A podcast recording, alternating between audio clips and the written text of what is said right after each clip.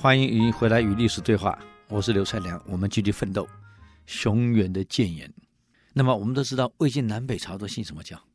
佛教，佛道盛行，又没有真正了解佛教的真义，都在做表面工作，求这个求那个啊，所以皇上整个社会风气就变成非常消极，非常堕落。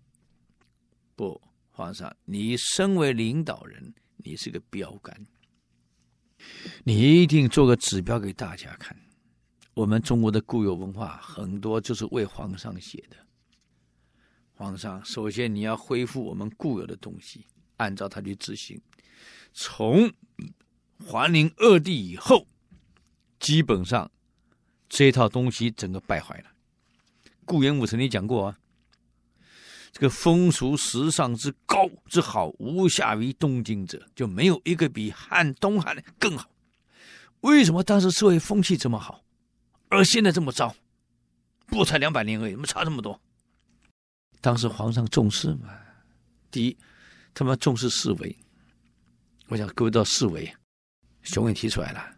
礼义廉耻，一《管子》这本书里面提的礼义廉耻，我永远记得。我念初中的时候，初一上学期第一课国文就是我们的校训“礼义廉耻”。我不知道现在国文课本还有没有这本这门课？没有了，我脱节了。我就真的不晓得我们现在国文有没有这一课。想想以前的国文课本，真的很多课文是很好的。进初中。第一本上学期第一课的国文就是我们的校训“礼义廉耻”。礼不是礼貌，别搞错了。过去的礼叫做规范，对行为、思维、思想的一种规范，叫做礼。啊，有了规范了，这社会才能和谐。所以叫礼之用，和为贵。一旦用了规范了，我遵守我的规范。这个组织怎么规范我的行为是什么，我就怎么做，不逾矩，不超过我的规范，你也不超过规范，大家礼尚往来，都是很和谐的，遵照这个规范在行事，这社会当然和谐嘛，没有人犯罪嘛。但是我永远记得初中的时候，当时礼义廉耻的解释，按照他们是抄的明朝当时的解释，礼叫做规规矩矩的态度，义呢叫。正正当当的行为，哇，到现在还会会背呢。廉叫做清清白白的辨别，啊，义是正正当当的行为，礼是规规矩矩的态度。那么耻呢，就彻彻底底觉悟。当时我们是这样讲的。那你想，我们都有礼义廉耻。当时管子的书是这样写：国有四维，四维不张，国乃灭亡。他国家有四个维，这个维是柱子的意思。一个房子有四种柱子，四根柱子，柱子垮了，这房子不是垮了吗？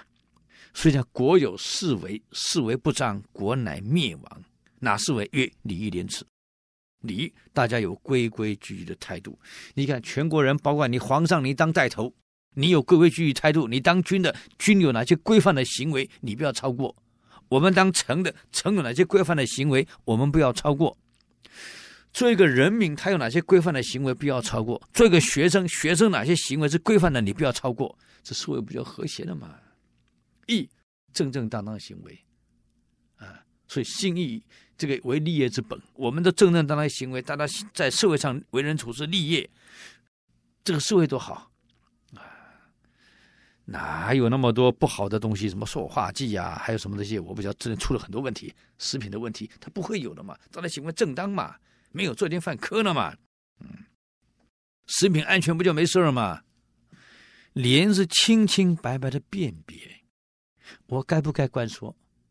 这个受人的礼我该不该拿？你懂得去分别，不是不可以关说，也不是不可以拿，也很多事情不是不能做，就是你要去辨别，我可不可以拿？我可不可以做？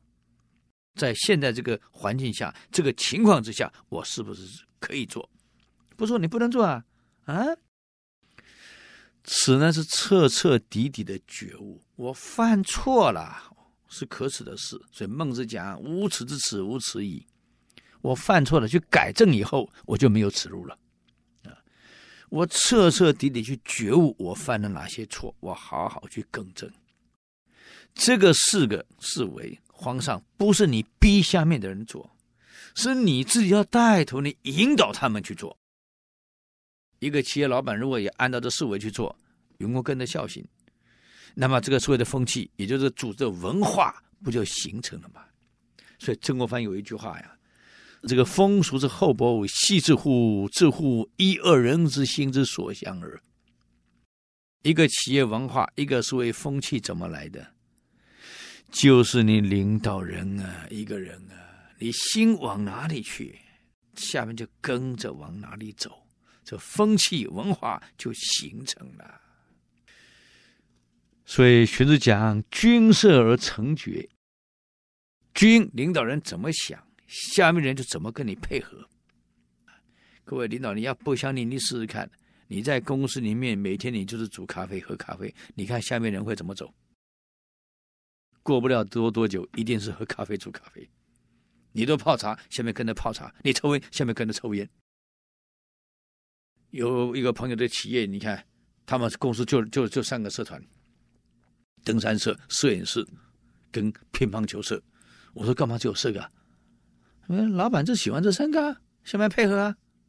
老板每天打乒乓球，我们就跟着打乒乓球啊。所以成立乒乓社。老板喜欢摄影，我们成立摄影社。他偶尔去喜欢爬爬山、踏踏青，我们成立一个登山社。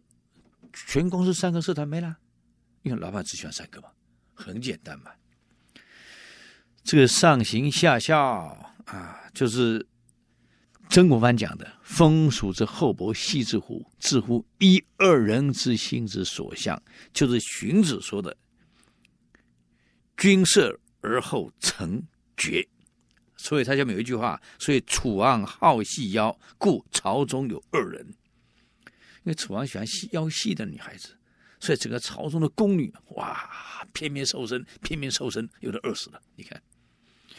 这个就是领导人，你要带头，你不是逼下面的人做。同样的，家长也是一样，父母心，你看，孩子在外面的言行举止，就反射出他的父母在家里是什么样的样的一个人出来的。这家庭文化嘛，所以父母是什么人，他的孩子在外面的行为举止一定是什么人。我们这个东西不要忘了，我们当家长是带头去引导孩子。而不是只是制止孩子，逼他们做某些事儿。所以皇上，这个你要做到，四维你要先做到啊！